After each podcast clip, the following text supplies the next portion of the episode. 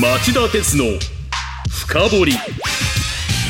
皆さんこんにちは。番組アンカー経済ジャーナリストの町田鉄です、こんにちは。番組アシスタントの杉浦舞です。えー今年は選挙イヤー選挙の年と言われ向こう 5, 5年とか10年の世界の行方を左右しかねない大型の選挙が各国で目白押しです、はい。でこうした選挙は日本にも大きな影響を及ぼす可能性があり決して、えー我々も無関心ではいられないと思います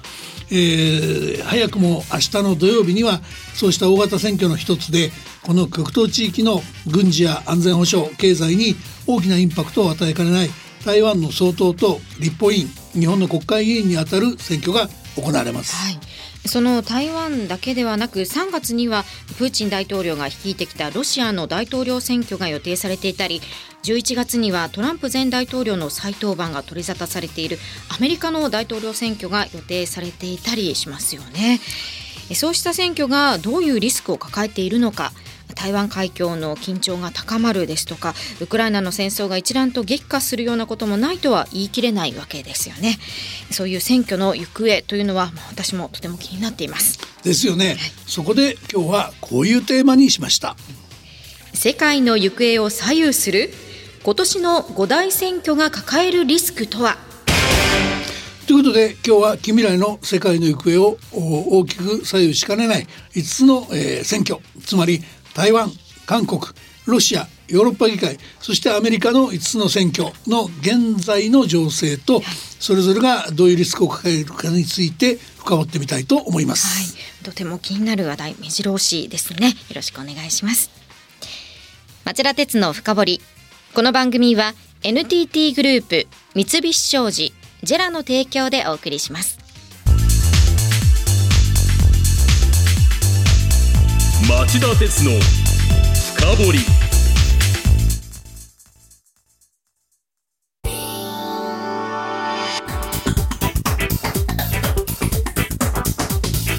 今日の深掘り。改めまして今日のテーマは？世界の行方を左右する今年の五大選挙が抱えるリスクとは？オープニングでお話したように今年は世界各地で大きな選挙が数多く予定されていることから選挙イヤーと呼ばれています。そこで、えー今日は最初にこの選挙イヤーに世界で一体どんな選挙があるのか簡単にまとめておきたいと思います、はい。その上で冒頭でお話したように日本にも大きな影響がありそうな5つの注目の選挙つまり台湾韓国ロシアヨーロッパ議会そしてアメリカの選挙の現時点での情勢と、えーリスクを考えてみたいと思います。はい、それでは早速ですが今年が選挙イヤーと言われるゆえんというか世界でどんな選挙があるのかそこからまとめてください。はい、えー、と今年はですね本当に選挙が多くて50カ国以上で、えー国政選挙や大きな地方選挙があると言われています。そんなにあるんですね。はい、で注目を集めているグローバルサウス諸国からいくと、ええ実はすでに今週の日曜日の1月7日にアジアの最貧国の一つでありながら、まあ、今後の成長が期待されているバングラディッシュで総選挙がありました。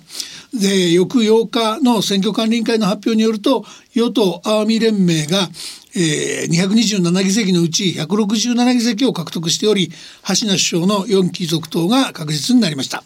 外伝にはまあ冷酷だとされている橋名首相の統治が続くことになったという論評もありました。このほかグローバルサウス諸国の主なもとしとしては来月イスラム教の国家として12の人口を誇る国家でそれぞれ選挙があります。まあ、パキスタンとインドネシアなんですがパキスタンでは総選挙インドネシアでは大統領選挙があります。はい、でグローバルサウスといえばインドも総選挙がありますよね。はい、えー中国を抜いて人口世界一となったインド、世界最大の民主主義国と言われてますから、えーこの選挙を実は、えー五大選挙に入れてるところも結構いろんなメディアであるんですけど、えーまあ、僕はあの後で言いますけどこれはあえて外してあります。で4月から5月にかけて定数545の下院の選挙があります。で欧米メディアの中にはグローバルサウスのリーダー的な位置づけでこのインドの下院選の動向に注目しているところは少なくありません。うんでも五大選挙には入れなかったというのは何か理由があるんですか？あのいやもちろん大事な選挙で日本にも影響ありますから、インド経済密接になってきてますんで、はいあの非常に意味はあるんですがええただですねその他の5つと比べると大して問題が起きそうにないなっていうか、ええ、あのモディさんが率いてる与党 BJP インド人民党が非常に、えー、強さを見せる戦いぶりでして、うんええ、2014年に続いて今回も単独過半数を維持できそうだっていうんですね。つまりまあ安定的に勝ちそうなので、うん、あまり大きな波乱はないかなと思ってあえて外してあります。なるほどただ注目は注目ということ、ね、もちろん大事な選挙ですね。はい。ではアフリカ諸国はどうでしょうか？アフリカで気になるのは何と言っても南アフリカ共和国なんです。はい、これあのまだ日程さえ公表されてないんだけど、だけど国民議会と地方議会の両方で、えー、議員を選ぶ大きな選挙が予定されています。はい、でまあこの国の注目点はネルソン・マンデラ氏が引き長年引き続きあのアパルトヘイトをねあのはあの廃止してやってきたネルソン・マンデラ氏なんですが長年率いてきたアフリカ民族会議が近年汚職の横行なんかがたたってまあ驚くほど求心力失ってるんですね。で代わって過激な白人の排斥を抱えている極左の野党、えー、経済的解放の投資が大躍進するんじゃないかみたいなことが懸念されてます。では続いて先進国はどうなってますか？えー、っと触れなきゃいけないのは多分ポルトガルなんですが、まあ、一員制で定数230の議会の総選挙が3月10日に予定されてます。はい、でこの選挙は昨年11月にリチウムの採掘とか水素の製造をめぐる利権に、え、絡んで、えー、自身の首席の補佐官が賄賂を受け取ったとされたコスタ首相がレベド・デ・ソウザ大統領に辞意を表明したことに伴う選挙で、まあ、コスタコスタ首相が率いてきた中道左派の社会党が政権を維持できるのか、あるいはそれに代わって極右政党がどこまで議席を伸ばすかが焦点とされてます。あとまあ先進国で OECD 加盟であのまあ中南米のメキシコですが、はい、ここは6月に大統領選挙があります。で与野党の一騎打ち状態なんですがいずれの候補も女性のためメキシコで初めて女性の大統領が誕生するのが確実だと言われてます。そうなんですね。確かにこうして伺ってますと選挙イヤーの今年本当に各地でいろんな選挙があるんですね。そうですね。たくさんありますよ。うんさあではここからは本題の五大選挙に話を進めてくださいまずは明日13日土曜日投開票の台湾の総統と立法議員の選挙からお願いします。はいあの去年の末までの複数の世論調査によりますと与党民進党の副総統である来清徳氏が戦いを有利に進めてます。来氏は現総統の蔡英文氏の後継者です、はい、支持率を具体的に見ていきますと2番手の国民党の江遊義親北市長や3番手につけてる、えー、カブン鉄台湾民主党主席らに、まあ、それぞれ3ポイントから10ポイント程度の差をつけてます。でまあ来シリードの背景として大きいのはこの2番手と3番手の二大政党二大野党が候補者の一本化に失敗しちゃったっていうことがあります。そうしますと来候補の勝利というのは確実ですか？まあね、確実は言い過ぎかもしれません。リードはしてるんですけど、はいはい、あのやっぱり選挙は水物ですから、ええ、で特にその台湾の選挙で今回拡乱要因になるかもしれないって言われてるのはこの8年間の民政党政権下であの思ったほど生活が向上しなかったことに、えー若年層が不満を強めているとされている点だと思います。まあ、このそうこの人たちあの選挙に無関心だったんですけどもし今回投票に行けばですね、来週の足元が揺らぐ可能性があるということが指摘されてます。でまあ与野党ともこの選挙戦最終盤こうした若年層の取り込みに躍起になっている状態です。また来氏がですね再体制ほど盤石な形で、えー、政権を継承できるかという点ではもう一つ総統選と同時に行われる立法委員の選挙で民進党が引き続き過半数を維持できるかも重要なポイントになっておりこちらはやや微妙という見方もあります。そうですか。まあ、日本から見た場合台湾の選挙が抱えるリスクといいますと日本やアメリカとの関係よりも中国との関係を重視する野党側が勝利することなんですか？まあねそうとは言い切れないところがあのこの選挙の悩ましいところでして、えー、まあ、つまりそのイさんや民進党が勝った場合、えー、新米新日の方が勝った場合の方が台湾海峡や極東の軍事安全保障環境が緊張しかねないというところがこの選挙が、えー、厄介なところなんだと僕は思ってます。それはどういうことですか？あのどういうことかというと、はい、まあ中国が台湾を中国の一部とみなしていて、台湾統一のためには軍事力の行使も辞さないと、えー、習近平国家中国国家主席は言ってるわけですよね。そのリアクションがどうなるか懸念せざるを得ないということです。まあ、これ厄介な話ですけど、来氏が勝利を収めた場合の方がそうでない場合に比べて習近平中国が苛立ちを募らせてこれまで以上に台湾関係海峡の軍事や安全保障の面で緊張を高める暴挙に出かねないっていうことです。そうなればこの地域で偶発的な軍事衝突が起きるリスクが大きく膨らんでしまいます。それは気になる見方ですが、でもそういった兆候というのはあるんでしょうか？まあ兆候っていうかね、証拠って言った方がいいと思うんですけど、はい、これまでのところのその台湾の選挙にらんで中国がなりふり構わぬ形で台湾に対する威嚇行為をエスカレートさせてきたことがあるんですね。それがまあそういうリスクを裏付ける証じゃないかと思います。はい、まああのどういうことがあるかっていうと例えばですね、台湾の選挙の3週間前のあの去年の12月21日のタイミングなんですが中国は一方的に台湾からの繊維の原料などの輸入について今年の元旦から優遇措置を廃止する方針を打ち出しました。はい、で、えー、その反面で中国との関係を重視してきた台湾の国民党からの要望があったとして高級魚旗の輸入を再開することも打ち出してます。まあ、中国は大きな市場を自分のところが持っている特色を武器にして露骨に貿易を台湾を威嚇する材料にしているわけです。それからここに来てですね気球の問題あの空飛ぶ気球ですね、はい、の問題もありまして中国の台湾への気球の飛来が相次いでいるという問題があります。今年の年明けからのわずか5日間なんですが合計で12機もの気球気球が、えー、台湾周辺に飛来。このうちの6機はあからさまに台湾本島上空を通過したっていうんですね、えー、で中国は台湾周辺での軍用機や艦艇の C 活動も積極化してます、うん、あと極めつきはまあフェイクニュース。選挙戦に絡んで発信されていることが、えー、多々確認されています。民進党の勢いをそぐことに習近平中国は、まあ、不信していたということだと言われてます。普通に考えればそうした威圧というのは台湾の人々の反感を買って逆効果になりかねないのに中国はそういう常識的な考えどうしてしないんでしょう、うん、そういう常識でないところが習近平中国の、まあ、統治機構のユニークなところというか特色なんでしょうね。あの対外的に乱暴で勇ましい対応することこそが習近平体制下で忠誠心の高さを表すとして評価されるというか、まあ、内向きで国際的な常識とかけ離れた行為を繰り返す体質になっちゃうそういうお国柄なんでしょうね。で対するライ政党ライ総統候補はまあ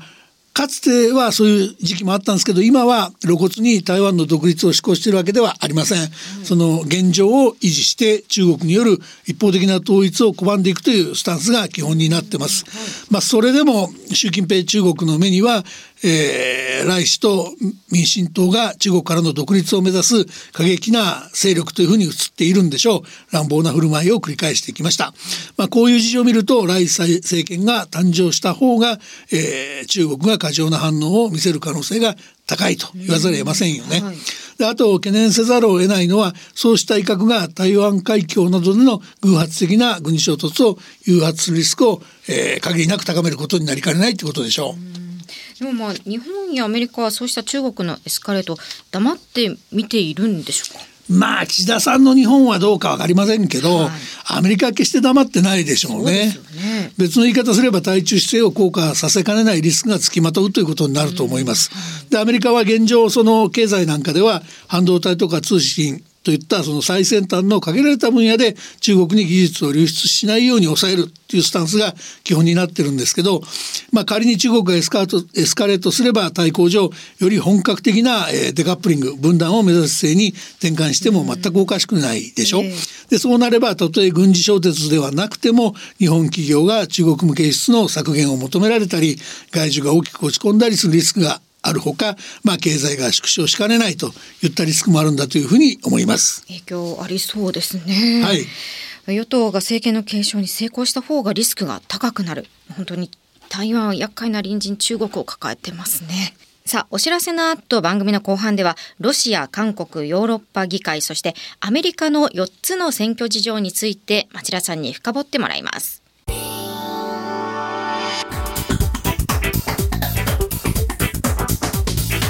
今日の深掘り。今日のニュース深掘りは世界の行方を左右する今年の五大選挙が抱えるリスクとはと題してお送りしています。さて私たちも無関心でいられないこの五大選挙。台湾に続いて今度は3月17日に行われますロシアの大統領選挙です。はい、えー、この選挙はプーチン大統領の、えー、通算5戦目を追認するもので結果としてウクライナに対するロシアの侵略戦争の長期化これを決定づけるものになると言わざるを得ない状況ですね。で候補者なんですけど、まあ、プーチン氏に対抗するような有力な候補は見当たりません。でこれなぜかというと、まあ、振り返ればロシアの反体制派の指導者のアレクセイ・ナワリヌイ氏が、えー、3年前に実刑判決を受けて刑務所に入れられているほか、まあ、今回立候補を目指した女性ジャーナリストのエカテリーナ・ドンツワ氏は、えー、中央戦艦によって書類の不備を理由に候補を認められなかったというような経緯があります。はいでまあ要するに選挙って言ってもロシアの選挙は民主主義国家で行われているような自由な公平なものではないっていうことですね。で、ね、結果としてプーチン陣営は8割を超す得票率を目指すとしておりまあこの選挙は今事実上プーチン氏への信任投票と化しています。はい、確認なんですがウクライナの戦争は続くということですか？そういう理解でいいと思います、うん、あの当のプーチン氏ですけど早くも再選を前提にウクライナ戦争を継続する決意を、えー、強調してます。これあの昨年末に大晦日の恒例となっているテレビ演説を行ってウクライナで戦闘中のロシア軍兵士を英雄だと称賛した上で我々がウクライナから退くことはないロシアを分断阻止できる勢力はないなどと豪語したんでした。でウクライナへの開戦以来西側諸国はっていうとロシアに厳しい経済制裁を課すことによってロシア国民と企業を急防させてプーチン離れを引き起こそうとしてたわけですけど、まあ、少なくとも今回の選挙までにはこの戦略が不発だったと言わざるを得ませんよね。まあ、逆に西側が支援疲れからウクライナへの軍事資金援助を恐らせるような事態を回避するようにしないと永遠にロシア急防火策が功を奏す日は来ないかもしれません。はいでは次に行きましょう。4月10日には4年に一度定数300の韓国の国会の総選挙があります。はい、えー、これ韓国の総選挙のポイントなんですけど、はい、あのユン・ソンニョル政権が折り返し点を迎えておりまして、ええ。ー、与党国民の力が過半数の議席を奪取して少数与党の呪縛を断ち切ることができるかっていうところに、えー、絞られていると思います。はい、あの革新系の最大与党共に民主党はかなり衰退気味で過半数を維持できないっていうの見方が強いんですけどその一方で与野党の元代表がそれぞれ新党の結成に乗り出す動きを見せていてそっちの影響から情勢が予断を許さないと言われてます。えー、まあ、とはいえですねユン・ソンニョル政権って去年の3月みんな覚えてると思いますけど元徴用工問題の解決策として韓国政府傘下の財団が日本企業に肩代わりする形で被害者とその関係者への賠償を行う方針を打ち出すことによってそれまで戦後最悪と言われてた日韓関係を劇的に改善しました、はい、まあ、日米韓3カ国の軍事安全保障面での協力も抜本的な立て直しができたわけですね。で、ね、まあそういう尽力をしてきた政権ですから万が一今回の選挙で足元を固められずに一気にレームダック化するようなことがあると昨年来の成果が雲散無所消えてなくなりかねません。これは日本にとって、えー、かなり看過できないリスクと言わざるを得ないと思います。では続いて6月のヨーロッパ議会選挙。こちらはどう見ていますか？えっとね現段階で最大の焦点と見られているのは2015年頃からヨーロッパ諸国に殺到した中東諸国やアフリカ諸国からの移民や難民問題への対応なんです、はい、このバックにはそれぞれの地域での政情不安。ロシアによるウクライナ侵攻が原因の食料とエネルギーの逼迫と高騰。それから異常気象に伴うアフリカ諸国の各地で農耕に適さない土地が増えてしまった問題などがあります。であの移民や難民が急増した結果ヨーロッパ諸国ではすでにイタリアでメローニ氏が政権奪取に成功してますしフランスやドイツオランダでも極右勢力が勢いづいています。まあ、こうしたことから現行のヨーロッパ議会はこの6月までになんとか移民対策の立法化をするんだとしてるんですけど現実にはそれが難航しています。でこのまま立法化が失敗すれば6月のヨーロッパ議会選挙で右派や強硬派が台頭しかねません懸念されるのはそうした右派や強硬派は概して内向きな保護主義政党で、え、ウクライナの軍事資金支援でアメリカと緊密な協力を築いてきた西側の結束に亀裂を生じさせかねないそういうリスクが一気に高まるということだと思います。はい、ではいよいよ最後です。今年といってもまだ先になりますけれども晩秋11月3日に投票を控えたアメリカ大統領選挙にはどういうリスクが潜んでいるんでしょうか？はいまだ10ヶ月先なんであんまり断定的なことは言えないし言いたくもないんですが、えー、ただまあ今のところ構図としてはですね、はい、民主党の現職大統領のバイデンさんと、えー、前の大統領の共和党のトランプさんこの2人の一騎打ちになるんじゃないかという見方が圧倒的です。えー、まあ、もちろんですねあのそうならない可能性もあるんですよっていうのは2人はまあいずれもかなりのお年ですし、えー、トランプさんに関しては数々のあのやばいって言っていいような訴訟を抱えてます。そうですね。あの訴訟の中にはトランプ氏の不動産ビジネス時代のまあ経営者時代の記録の改ざんをめぐる34件と言われる重罪や金融詐欺の疑いでの提訴もありますし、さらに深刻とみられるものとしては2021年1月のアメリカ議会占領選挙事件で、えー、トランプ氏が暴動を煽ったとされることに関する訴訟もあります。うんはい、あのこれに関してはコロラド州の最高裁が昨年末、えー、下した判決がありまして、えー、トランプ氏はアメリカ憲法の遵守を大統領として制約してきたにもかかわらずこの制約に違反したのだから二度と公職つまり大統領職に就く資格がないんだと。したがって大統領選挙に出馬することも許されないっていう判決なんんですね。はい、これとよく似た、えー、裁判はいくつもあるんですけどコロラド州最高裁判決については、えー、連邦最高裁がこの判決の是非を審理すると発表しておりまして、えこの判断次第でトランプ氏の大統領選の出馬が、えー、禁止になっちゃうそういう可能性があるんです。うん、でまた他の事件でトランプ氏が刑務所に入った場合も立候補は不可能になりますよね。なるほどでもまあ仮にトランプ氏がそうした障害を乗り越えてバイデンさんとの一騎打ちに至った場合これはどういうことが考えられますか？そこまでたどり着いちゃうと、ええ今のところ僅差だけどもトランプさんの方が選挙戦を有利に進めるという可能そういう可能性が強いとされています、はい、あのブルンバーグニュースと調査会社のモーニングコンサルトが去年の10月に公表した世論調査を例に挙げますとねアリゾナとかジョージアペンシルバニアまあ7つぐらい激戦州と言われて選挙のたんびにその違う党派の候補者が勝つような選挙区があるんですけど、うん、そこ7つ合計するとトランプさんの支持率が47%、はい、バイデンさんの43%と上回ってるっていうのがまあその根拠になってます。バイデンさんの苦戦の原因っていうのは何なんですか？やっぱりね在任中に内政の面でアメリカ社会の分断を修復できなかった。結果としてトランプさんを支持する人が数多く残っちゃってて苦戦を余儀なくされてると、そういう構図なんだと思います。ただですね、まあ、我々外国人として客観的に評価した場合バイデンさんって外交面ではなかなかよくやってきましたよね。あの例えばトランプさんが破壊した G7 主要7カ国の結束を立て直しましたしロシアに対抗してウクライナ支援を主導してきましたし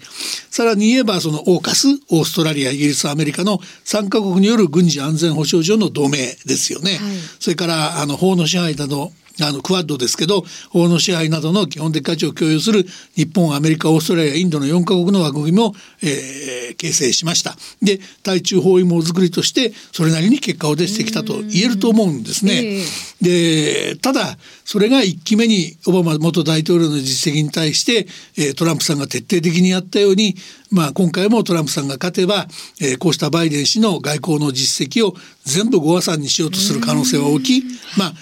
端的に言えばウクライナ支援を打ち切るとか中国包囲網を破滅させたり、えー、破壊させたりするだけじゃなくてさらにはあのアメリカ第一主義を施行して、まあ、それこそ日本なんかにも強烈な関税をかけて世界貿易を停滞させ経済を縮小させるリスクも、えー、現実の問題になりかねないと、はい、そういうふうに懸念されています。まあいつご紹介しましたけどもそれぞれの選挙やっぱりリスクもてんこ盛りっていうことですね。そうですね。もう選挙も注目ですね。以上、今日のニュース深掘りでした。町田鉄の深掘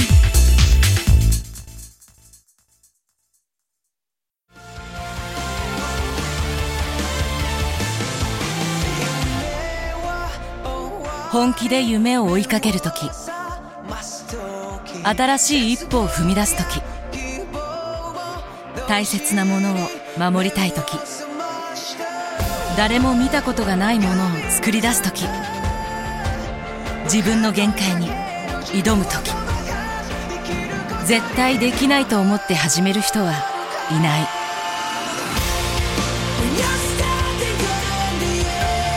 絶対なんて誰が決めた？CO2 が出ない日を作る。ジェラはゼロエミッション火力と再生可能エネルギーで2050年 CO2 排出ゼロに挑戦します。発電の常識を変えてみせる。JERA 町田鉄の深掘り。この番組は NTT グループ三菱商事ジェラの提供でお送りしました町田鉄の深掘りそろそろお別れの時間ですじゃあさん今日は日本の話なかったんですけど日本の選挙あはのまあ総裁選自民党の総裁選っていうのが秋にありますよね。ただまあこれはあの今のところ総選挙なんかとは違うので、そんな大きな選挙とは思われてません。ただまあ政治資金パーティー騒ぎがありますから、ね去年からまあこの後のあの動画配信のところで、はい。えーこぼれ話としてお話しできればいいかなと思います。はい、政局のかそちらもお楽しみにしてください。そうですね。YouTube 町田鉄の経済チャンネルは、えー今日の放送は週明けには更新される予定ですのでぜひそちらもご覧ください。町田鉄の深掘り。それでは来週金曜午後4時に再びお耳にかかりましょう。さよなら